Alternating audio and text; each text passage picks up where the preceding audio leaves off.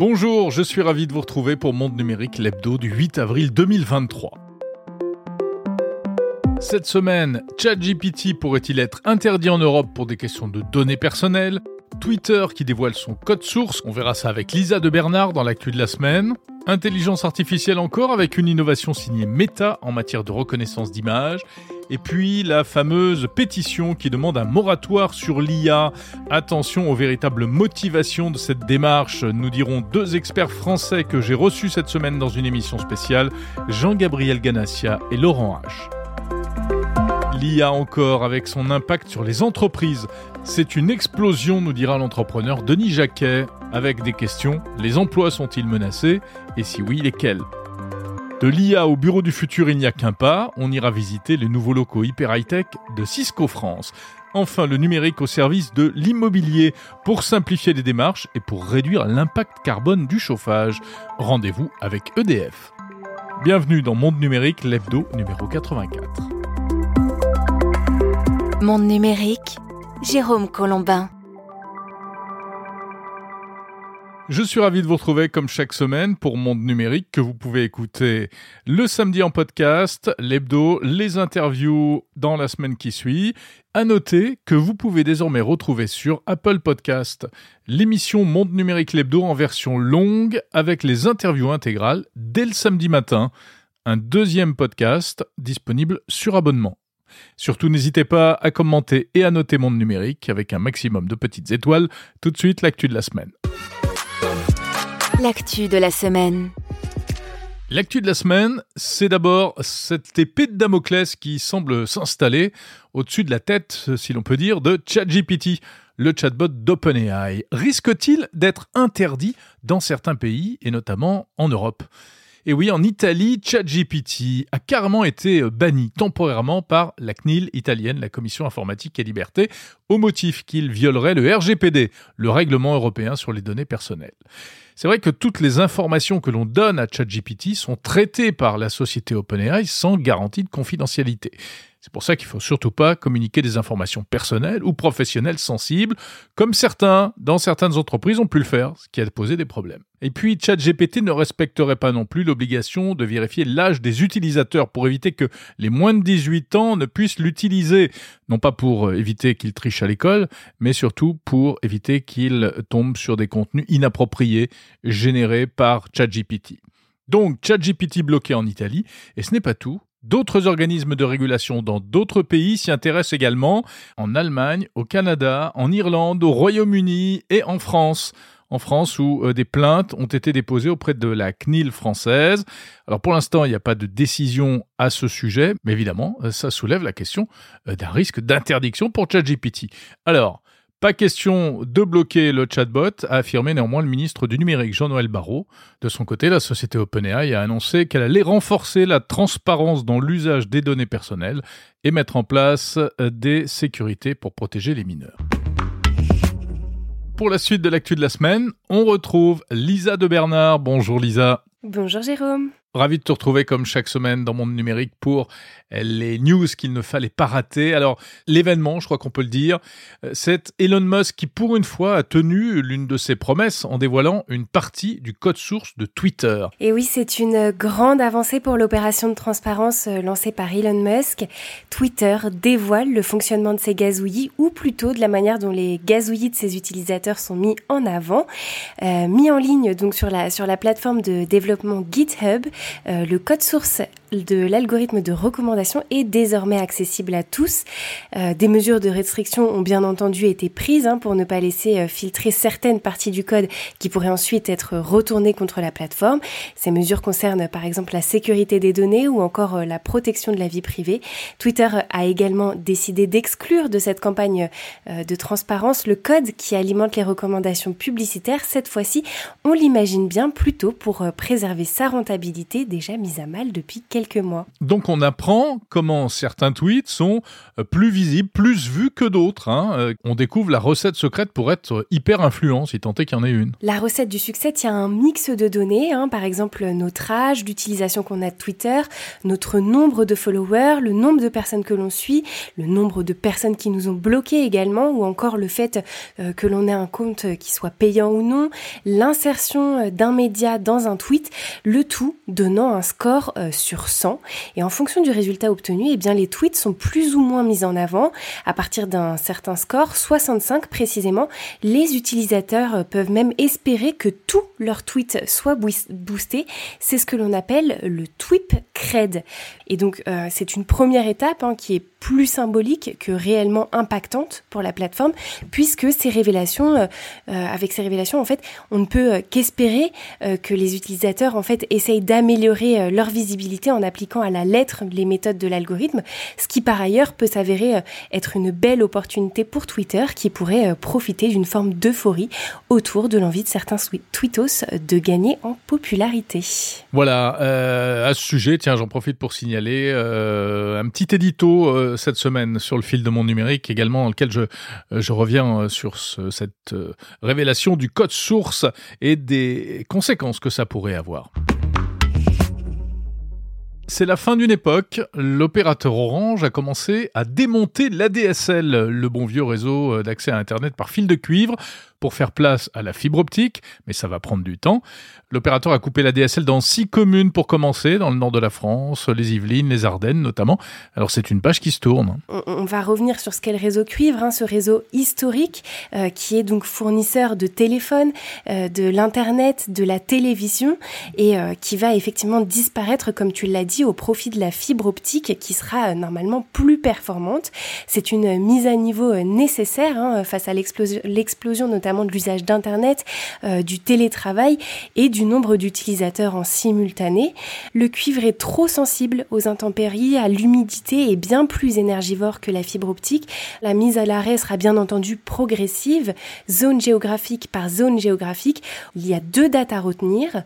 2026 date à laquelle plus aucun opérateur ne pourra euh, vous proposer d'offres de connexion XDSL. Euh, donc l'XDSL, ça correspond à l'ADSL, la SDSL et la VDSL. Ils, pourra pas non plus vous ils ne pourront plus plutôt euh, vous proposer non plus d'abonnement téléphonique s'appuyant sur le cuivre. Et la deuxième date, c'est 2030, date à laquelle les offres sur les technologies cuivre auront définitivement disparu. Enfin ça, c'est en principe. Oui, en principe, puisque, comme on le dit, eh bien, euh, c'est pas forcément simple pour Orange. Il y a quelques difficultés. Effectivement, la, bascule n'est pas simple puisque euh, sur les six communes qui ont dit adieu à la DSL le 1er avril, Orange comptabilisait encore 800 foyers euh, et entreprises qui n'étaient pas encore passés à la fibre. Euh, donc forcément, ça a posé de, gros soucis en termes de connectivité et ce sont des complications qui risquent de se répéter à l'avenir car certains logements représentent une sorte de, de zone grise pour Orange puisqu'ils sont soit injoignables, soit inhabités ou tout simplement liés à des lignes fax. Donc en fait, ils n'ont aucune visu euh, sur euh, sur la manière en fait dont ils pourraient faire passer ces logements euh, sur sur une sur une autre technologie qu'est la fibre. Et donc pour pallier à ce problème, Orange s'est engagé à fournir de la 4G fixe le temps du raccordement si jamais effectivement ce n'était pas une par exemple une maison inhabitée. Pour résumer, ce que l'on retiendra, c'est qu'il y a une grosse inquiétude. On va continuer avec ce gros coup de filet euh, dans le Darknet.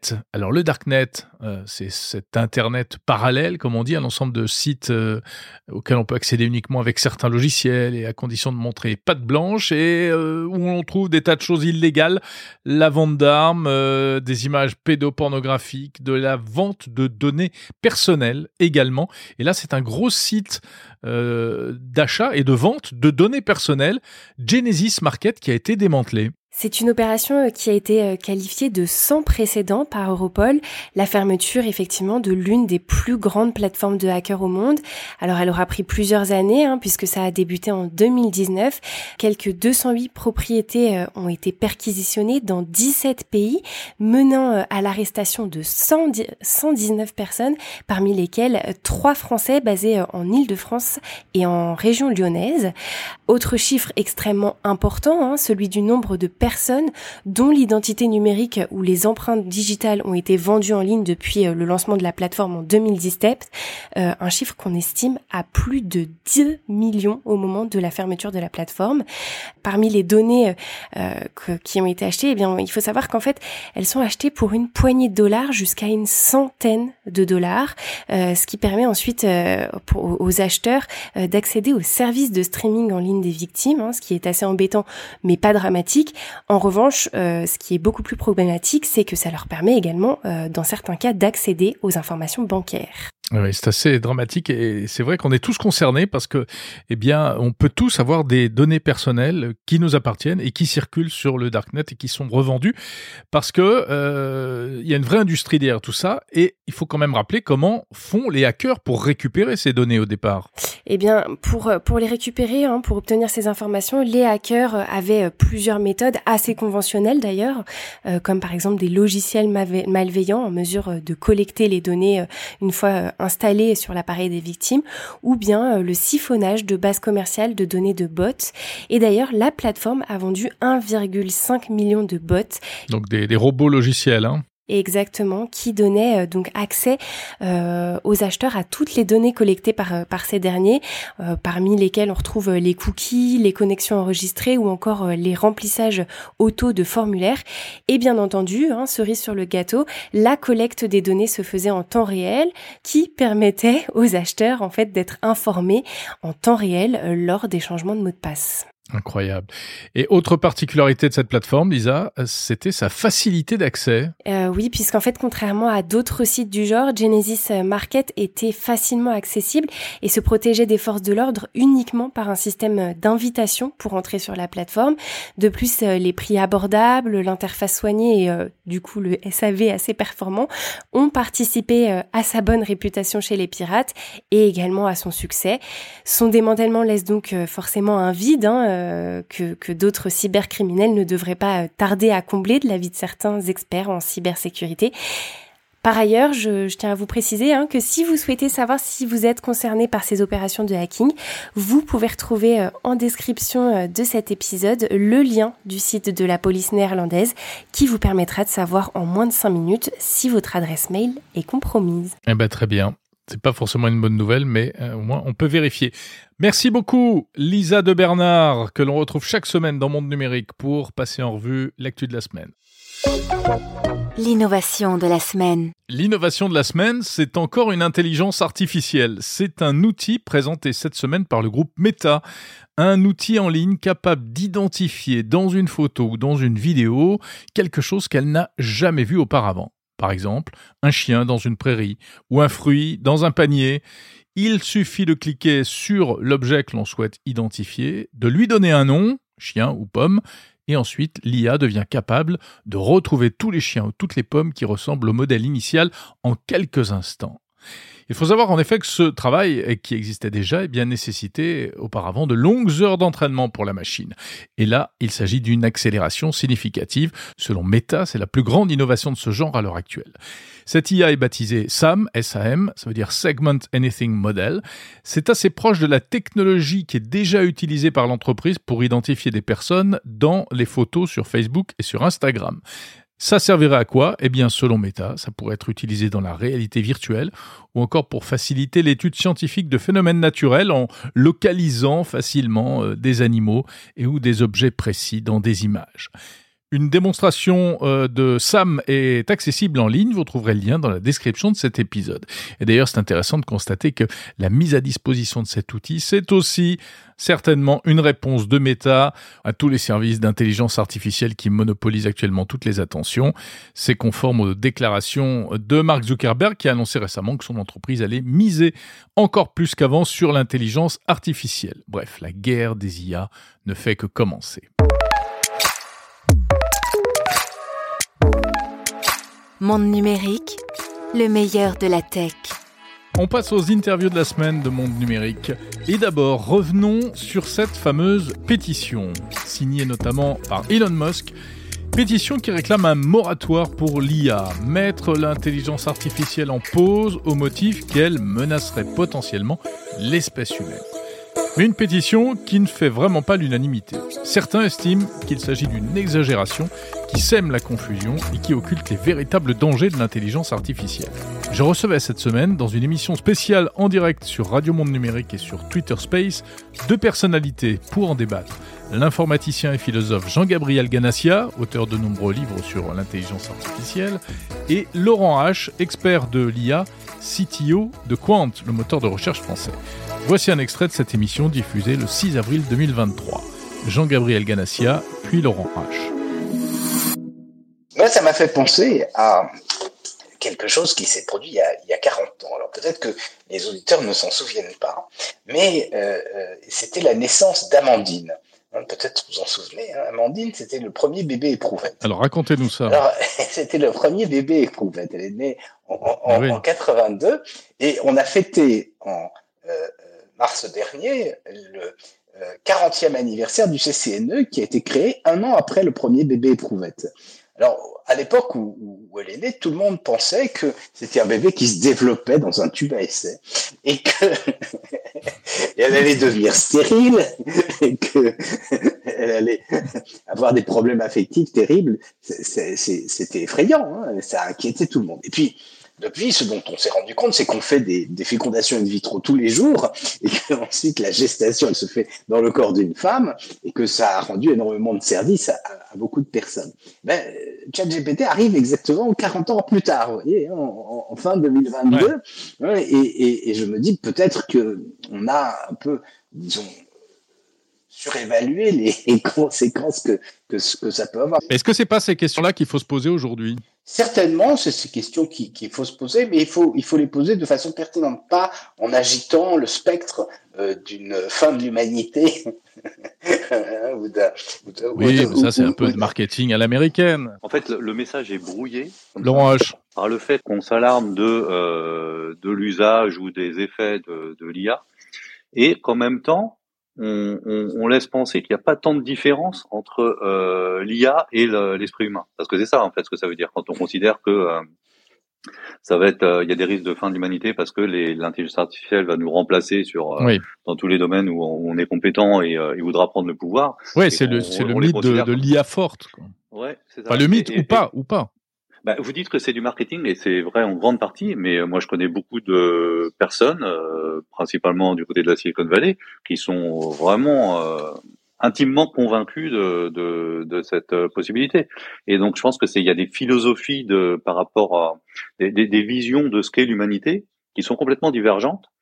Et il y a une il y a une une perception de ce qu'est l'esprit humain qui, qui le réduit à, à du traitement de l'information et à une machine qui est assez dangereuse parce que euh, ça, ça, ça, ça, empêche de mettre en valeur ce qu'il y a de particulier dans l'esprit humain et qu'on veut, euh, qu'on veut, qui est important dans la société. C'est-à-dire que si on considère qu'il n'y a pas tant de différence que ça, comme ces machines, ces nouveaux euh, modèles sont capables de produire des informations, du texte, du langage, des images qui sont très proches de ce que les humains produisent, et eh ben un jour on va peut-être se dire, ben on va laisser un modèle euh, d'intelligence artificielle euh, diriger un pays.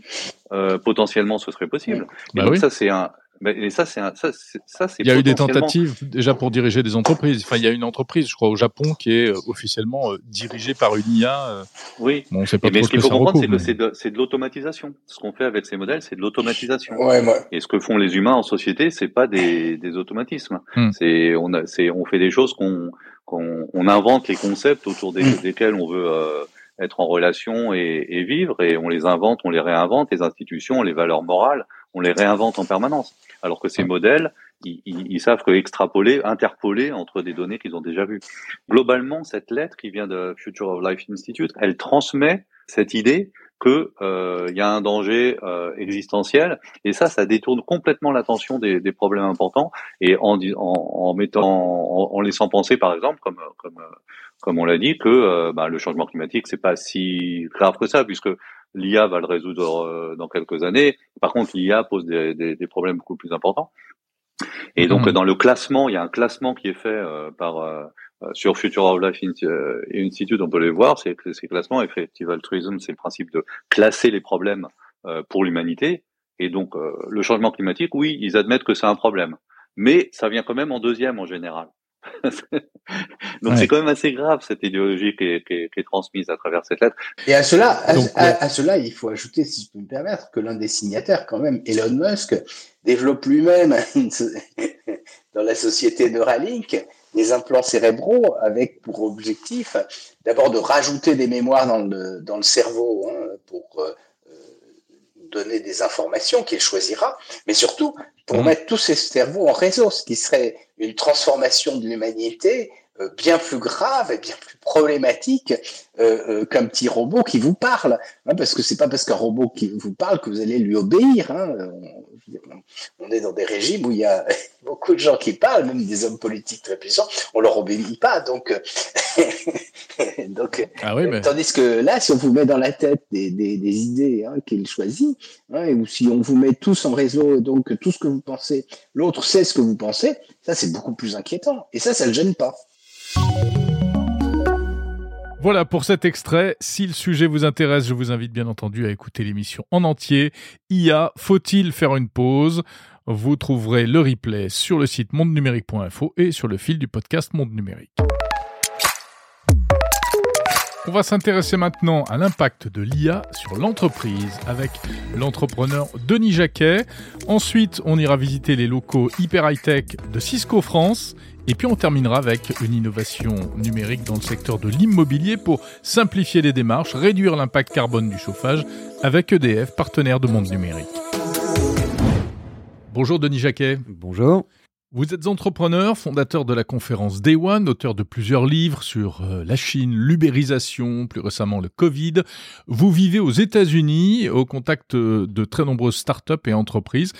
On a l'impression que l'intelligence artificielle arrive dans les entreprises, surtout aux États-Unis. C'est une véritable explosion. Oui, alors c'est marrant parce que ça ressemble vraiment à une explosion. C'est-à-dire que tout le monde sait bien que ces technologies ont mis du temps à maturer, qu'elles ont progressé. Tout le monde les a observées progresser. En tout cas, tous ceux qui sont dans la communauté tech, etc., les observent depuis très longtemps. Et assez bizarrement, comme euh, l'eau qui chauffe dans le vase de la grenouille, on n'arrive pas à savoir ce qui s'est passé entre la position tiède et la position brûlante, en fait. Bon. Et, là, on est passé dans le brûlant. Et tout à coup, ça brûle. Et tout à coup, non seulement on voit que ça va très vite, mais on voit l'excitation suprême qu'il y a de tous les acteurs de dire waouh, waouh, waouh, comment j'utilise ce truc, soit pour améliorer un processus existant, soit pour développer une nouvelle application, soit pour créer un nouveau service. Et ça crée une espèce de, d'enflammement, un petit peu partout dans tous les pays du monde. Et tout le monde se dit, mais j'en fais quoi? Et donc là, il y a une espèce d'excitation incroyable qui se développe autour de ça. Et la deuxième chose, c'est que ça va tellement vite que des choses qu'on voyait tranquillement à nouveau comme cette grenouille monter tranquillement, et tout à coup, ça bouge. Enfin, moi, je le vois sur les observations qu'on fait de semaine en semaine. Alors, on s'extasie, mais effectivement, euh, ça transforme tout, Denis Jacquet. Ça transforme euh, bah, les systèmes économiques. Euh, si des innovations qui coûtent très cher, tout d'un coup, ne coûtent plus rien, et ainsi de suite. Et puis, il y a la grande question de l'IA par rapport au travail humain. Que va-t-il se passer? Je pense que le, bon, le problème dans toute révolution, c'est la non-préparation. C'est-à-dire qu'en elle-même, ça pourrait se faire, mais en général, l'être humain a cette capacité toujours procrastiner et repousser à demain ce qu'il pourrait faire le jour même, voire la veille. Vous voulez dire qu'on n'a pas anticipé Personne n'a anticipé. Quand on en parlait il y a 4-5 ans des grands dirigeants, y compris des gens très proches, euh, ils me disaient Denis, tu as raison, mais on a 300 sujets urgents et en fait, l'urgence du trimestre est plus urgente que, l'urgence de la décennie. De la décennie. Et puis tout le monde pensait qu'on avait 5 ans, 10 ans. Et puis tout à coup là, ça y est, c'est là. Et ah, on n'est pas prêt du tout, on n'a rien fait du tout, sauf que là, ça va taper fort. Et donc, en fait, dans tous ces... Il y a tellement de métiers aujourd'hui dans lesquels le cerveau humain, vous et moi, qu'est-ce qu'on fait? On regarde des choses, on collecte de la donnée et on processe tout ça et on prend une décision. tout ce process-là est en train, grâce à des machines de plus en plus intelligentes chaque jour, de le faire à votre place. Mm. Donc le premier, la première chose, c'est comme à quel point ça empiète sur mon travail à moi. Ce qui veut dire qu'à partir du moment où la machine peut, je sais pas, comme un radiologue, 50 ou 60 ou 70% de son travail et qu'il m'en reste 30%, la question, c'est pas seulement de savoir si je vais disparaître, c'est quelle valeur on va m'attribuer. Donc c'est pas tant, enfin il y a le sujet de la disparition d'un certain nombre de jobs parce qu'évidemment si euh, la machine fait 70% du job d'un auditeur de Ernst Young, KPMG ou autre Price, ben, à un moment donné il a plus besoin d'en embaucher autant puisque la machine libère tout ce temps nécessaire qu'est-ce que je fais de ce garçon et de cette fille qui a fait une école de commerce de grande qualité, une grande université? C'est la question. La réponse est très simple. Il restera à peu près 30% des auditeurs qu'il y a dans les cabinets aujourd'hui d'ici euh, moins de deux ans. C'est votre prédiction? Il y en a déjà 25 à 30% de parties. Donc mhm. le phénomène va continuer. Et la deuxième, on va dire, bah, tu sais, tu es là quand même pour faire des contrôles de dernière minute, euh, vérifier quelques cohérences, etc. Donc tu sortais d'HEC, je te payais 45 euh, 000 à ta sortie. Écoute, franchement, ce que tu vas faire, ça vaut 25 000. Bon, tu es radiologue. Euh, maintenant, tu vas constater que la machine a vu l'amont, l'aval du patient, alors que toi, tu as juste vu cette petite tumeur, mais à quoi elle est reliée, t'en sais rien du tout. La machine, elle, elle le sait, te dit en quelques secondes, avec une fiabilité plus forte. Bon, tu seras toujours là, mais combien je t'affecte? Moi, je suis la sécurité sociale, combien je te donne? 800 pour ton acte ou finalement 200 bon. Donc, c'est pas tant le nombre de jobs qu'aussi la valorisation. La, la valeur du travail, en fait. Et la valeur du travail. Donc, c'est pour ça, quand on voit tous ces débats en ce moment, je dis que malheureusement, et c'est vraiment très triste, une bonne partie des gens qui veulent pas travailler deux ans de plus, ils auront même pas à se poser cette question parce que leur job n'existera plus. Donc, ça, c'est déjà la première chose. Enfin, si on parle de job, on, on, parle aussi de jobs qui sont, enfin, on voit pas trop comment ils vont être remplacés parce qu'il y a, voilà, il y a une question qu'on n'a pas abordée, c'est que l'IA ne remplace pas forcément les métiers euh, qu'on avait prévu qu'elle remplacerait. Hein. Ah bah, On pensait que ce serait euh, la robotisation à tout craint, et en fait, ce sont les cols blancs, les intellos, les intellectuels, Exactement. le travail intellectuel. Mais ça remet en cause tout le système éducatif parce que mmh. où est-ce que les parents poussent leurs enfants le plus possible vers un job qui paye? Mais aujourd'hui, imaginez, il y a 3-4 ans, on dit Allez, mon fils, ma fille, tu vas aller faire euh, auditeur ou tu vas aller faire radiologue, etc. Et finalement, quand il sort, ah bah tiens, c'est le quart de ce qui était prévu ou c'est la moitié de ce qui était prévu. c'est tout aussi une notion d'espoir, d'élévation sociale, etc., qui tout à coup disparaît. Donc ça veut dire que si on ne met pas en cause très rapidement les systèmes d'éducation, qu'on les adapte à la façon dont ces métiers seront faits demain, à la façon dont ils seront payés demain, bah aujourd'hui, on est en train de, de, de, de, sacrifier une génération qui ne croira plus à son avenir alors qu'elle a fait des prépas, elle s'est sacrifiée, elle a bossé comme un malade mmh. et tout à coup, on a des jobs dévalorisés. Et bizarrement, puisqu'on est aussi dans l'actualité, euh, les boueurs, il sera toujours là dans 25 ans. Oui, euh, les, boueurs, l'infirmière. Le je ne sais pas où il sera. Ouais, exactement. Donc, euh, on en a vraiment besoin. Exactement. Alors, on dit un mot de votre activité personnelle.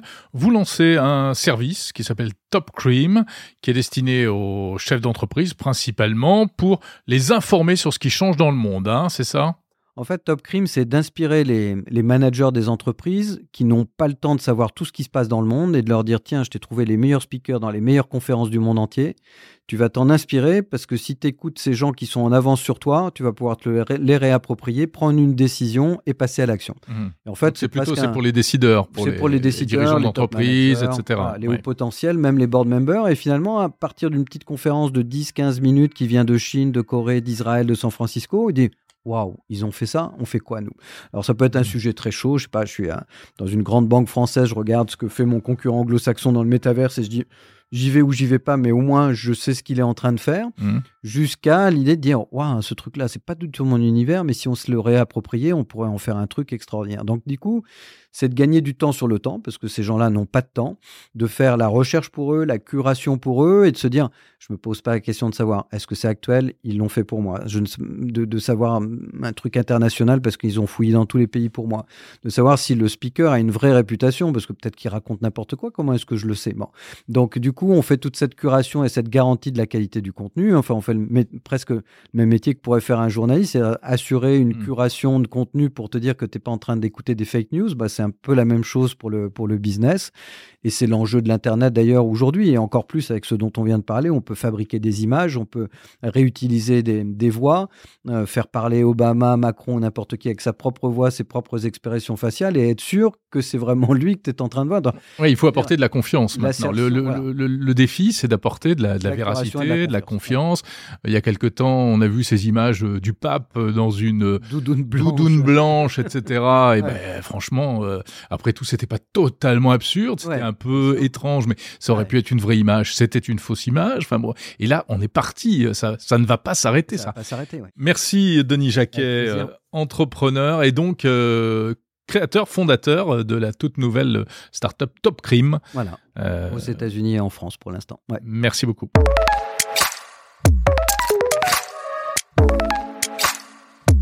Bonjour Laurent Degré. Bonjour Jérôme. Vous êtes président de Cisco France. Avec vous, on va parler d'un sujet qui euh, concerne beaucoup de monde, les technologies au service euh, du travail en entreprise. Les bureaux se transforment, les, euh, les, les, locaux des entreprises se transforment, évoluent du fait de l'avancée technologique, mais aussi de nouveaux phénomènes. Il y a eu la crise sanitaire, il y a les, les tensions internationales qui compliquent un peu pas mal de choses. Vous êtes en train de construire, de faire équiper, de développer à Paris votre futur siège d'entreprise qui sera vraiment votre vitrine. Notre technologie au service du, building ou du smart building, euh, c'est globalement de mettre en place une infrastructure euh, qui va connecter, qui va permettre les échanges d'informations, un backbone, hein, un squelette. Mmh. Puis euh, là-dessus, on va rajouter un cerveau. Et ce cerveau, sur cette infrastructure, il va permettre au sein du building de répondre à un certain nombre d'enjeux. Un premier enjeu qui est la sécurité, la cybersécurité, mais la sécurité de manière générale. Euh, l'éco-responsabilité ou l'empreinte quelque part du smart building, comment on peut optimiser tout ça, et puis comment on peut aussi créer un certain nombre de services euh, au service du collaborateur euh, pour son bien-être, euh, pour son quotidien et pour ce qu'il vient chercher au bureau.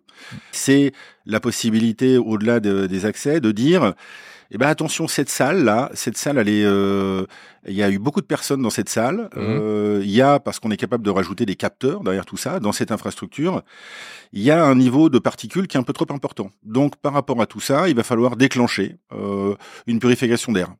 Euh, ça va être la possibilité de dire, bah, euh, en termes de, de services notamment, euh, vous arrivez dans une zone où il y a beaucoup de personnes, la salle de réunion qui était réservée finalement, c'est pas la plus adéquate, on vous oriente vers une autre salle de réunion. Donc tous ces services euh, et puis toute cette techno, elle répond à un certain nombre d'enjeux. Elle permet euh, aussi, si on reprend, euh, je dirais certains enjeux du type bien-être, et là on rentre plus dans les aspects applications, de vous amener un environnement où vous allez être tout seul, vous avez besoin de vous concentrer, vous travaillez, on va vous orienter vers une salle, vous avez besoin d'être en groupe et de communiquer avec euh, une filiale qui se trouve à l'étranger, on va vous attribuer un autre endroit, et vous allez retrouver euh, de manière intelligente tous ces endroits euh, en fonction de ce que vous venez y chercher. L'infrastructure réseau, elle va permettre aussi de piloter un certain nombre de choses sans créer des réseaux distincts. je m'explique. le pilotage et l'alimentation de l'éclairage, des volets, des écrans, euh, d'un certain nombre de choses. On va utiliser pour cela l'infrastructure physique, le réseau, ce fameux euh, backbone, qui va permettre, avec une technologie qui s'appelle POE, euh, le, Power over Ethernet, de supprimer tous les transformateurs que vous avez. Oui, c'est-à-dire que la connexion Internet, la, prise Ethernet apporte aussi l'alimentation électrique. Exactement. Vous avez un réseau électrique au niveau de, de, de ce réseau d'infrastructure et donc autant l'utiliser. Mmh. Ça évite de recabler, ça évite de refaire de l'électricité euh, et ça va permettre, ça délivre 91 watts, donc ça vous permet d'alimenter une grosse partie en fait des équipements euh, et globalement ça fait déjà 20% euh, d'économie en termes de, de, de, consommation électrique. Donc alors, je branche mon ordinateur avec un seul câble en fait. Exactement. D'accord. Les écrans euh, et puis pas mal mmh. de choses, les purificateurs d'air que je vous expliquais tout à l'heure, que j'évoquais tout à l'heure, pardon.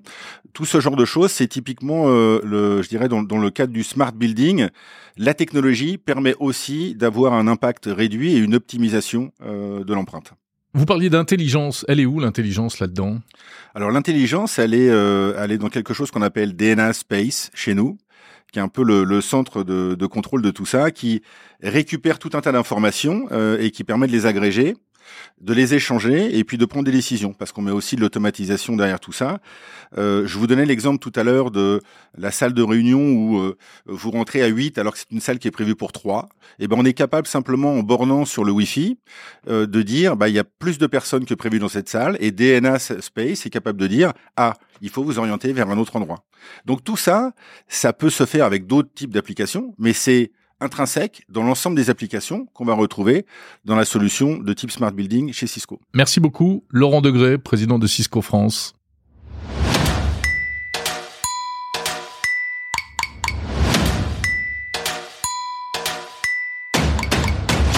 Et notre séquence partenaire à présent avec EDF qui soutient Monde Numérique que l'on retrouve chaque mois pour parler d'innovation au service de la décarbonation de l'énergie. Bonjour Julien Vidret. Bonjour Jérôme. Directeur de l'innovation d'EDF.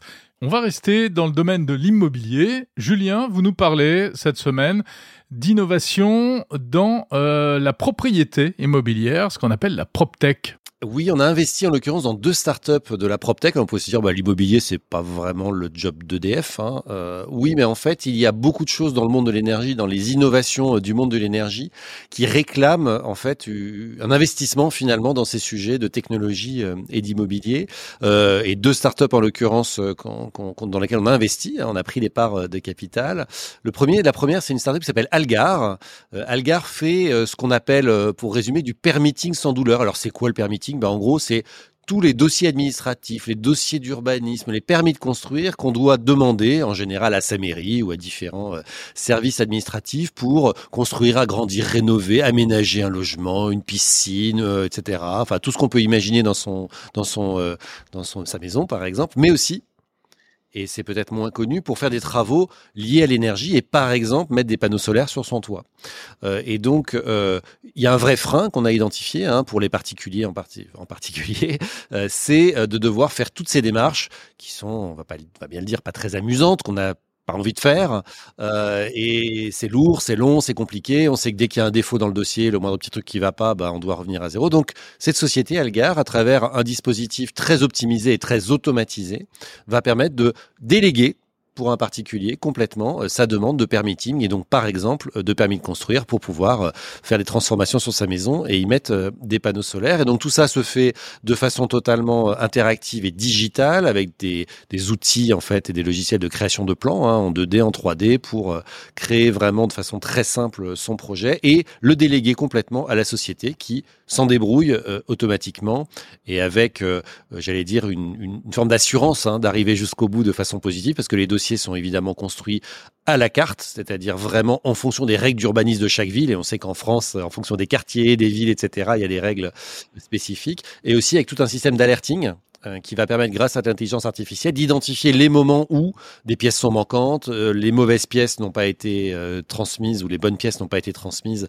en, temps, en temps réel, avoir évidemment un statut aussi en permanence de sa demande. Or, parfois, on sait que ce genre de dossier, il tombe dans des oubliettes. En tout cas, on ne sait pas très bien à quel stade ils en sont. Bref, en gros, la technologie là permet d'avoir une simplification complète du process pour euh, les clients. Et puis en plus, ça c'est la cerise sur le gâteau, Elgar propose la mise en relation avec des partenaires pour réaliser les travaux, le financement, etc. Euh, si on le souhaite. Donc en gros, c'est de la numérisation de bout en bout d'un processus complexe, euh, lourd et complexe, et qui devient finalement simple pour l'utilisateur. Très bien, donc on rappelle de nom, Algar, hein, A-L-G-A-R. Et puis deuxième startup dans laquelle EDF e a investi, ça concerne l'investissement locatif. Exactement. On est nombreux, euh, et peut-être que c'est le cas chez nos auditeurs, à vouloir, pour préparer sa retraite, pour euh, voilà euh, mettre un petit peu d'argent de côté quand on en a reçu ou quand on en a un petit peu, à investir dans le locatif, c'est-à-dire que bah, j'achète un bien immobilier, puis je le mets en location pour toucher pour toucher des revenus. Et cet immobilier locatif, c'est quelque chose qui est évidemment un petit peu compliqué, un petit peu long, chronophage, du début à la fin, puisque quand on veut investir dans le locatif, il faut d'abord trouver le hein, trouver l'appartement ou la maison. Ensuite, euh, il va falloir souvent, et c'est là que c'est intéressant, la rénover et la rénover d'un point de vue esthétique, mais aussi d'un point de vue énergétique, parce que là où il y a le plus de valeur euh, pour un investisseur, c'est évidemment d'acheter un logement en mauvais état, et donc qui fait partie des étiquettes énergie hein, euh, que vous connaissez les plus basses possibles, par exemple F, et ces logements bientôt vont être interdits à la location. Et donc l'idée, c'est d'acheter ces logements euh, de mauvaise qualité énergétique, les rénover évidemment énergétiquement pour qu'ils deviennent très vertueux énergétiquement. Donc on enlève des passoires énergétiques du marché et on les met en location de façon très simple euh, pour, euh, pour un client à la fin. Donc tout ça, c'est très long, c'est très compliqué, c'est très difficile. Mastéos, la société dans laquelle on a pris une participation bah là en tout début en tout début d'année, elle permet en fait de traiter tout ça de façon très transparente pour le client avec une appli, avec une simple appli sur son téléphone. Je vais pouvoir leur déléguer la recherche d'un appartement, son achat, sa rénovation énergétique, euh, le même si on veut le faire meubler, ils peuvent également le meubler euh, pour nous et le mettre en location, trouver un locataire et gérer, comme on fait la gestion locative, hein, comme on dit, l'appartement entièrement. Tout ça pour un coût bien inférieur à celui qui aurait été de prendre un agent immobilier, de prendre une agence de location, de prendre euh, une société qui va faire euh, les travaux pour nous. Donc tout ça est complètement délégué. Et la technologie vient là aussi faire euh, complètement la simplification. Donc tout est géré évidemment par une interface sur son mobile. Des visites en 3D sont possibles. Il y a tout un tas d'outils de signature électronique. L'intelligence artificielle permet aussi de cibler des projets en fait qui sont compatibles avec euh, les, profils d'investisseurs. C'est une sorte, dont on a mis à dire, c'est une sorte de Tinder en fait qui fait matcher une shortlist de projets immobiliers avec les investisseurs en fonction de leur profil. Et tous les investisseurs n'ont pas le même profil en fonction de ce qu'ils cherchent comme taux de rentabilité, comme ville, comme quartier, voilà, comme type de comme type de projet. Euh, donc euh, ça c'est assez assez intéressant. Et puis ils utilisent, ils commencent à utiliser l'IA conversationnelle, hein, qui est un sujet très important et très à la mode pour là aussi simplifier le process et être en dialogue en permanence euh, avec ses clients. Donc globalement, euh, ça permet de complètement automatiser le process, ça permet du coup de proposer des prix moins chers et de la simplification aux clients, et surtout vu d'EDF, ça permet de retirer et d'aider à retirer un maximum de passoires énergétiques du marché. Et là aussi, encore une fois, c'est ça notre raison d'être, c'est pour ça que nous on travaille, c'est comment on fait pour améliorer le bilan carbone, euh, en l'occurrence de la France et de l'économie en général. Et donc retirer des passoires thermiques, c'est évidemment euh, un euh, de nos, nos, focus. Et donc à travers cette solution-là, on permet à des gens à la fois de répondre à leur envie d'investissement locatif et en même temps de s'en servir pour avoir de moins en moins de passoires énergétiques sur le marché. Voilà, deux startups donc pour euh, simplifier, dématérialiser, fluidifier tout ce qui touche à l'immobilier. Merci Julien Villeray, directeur de l'innovation d'EDF.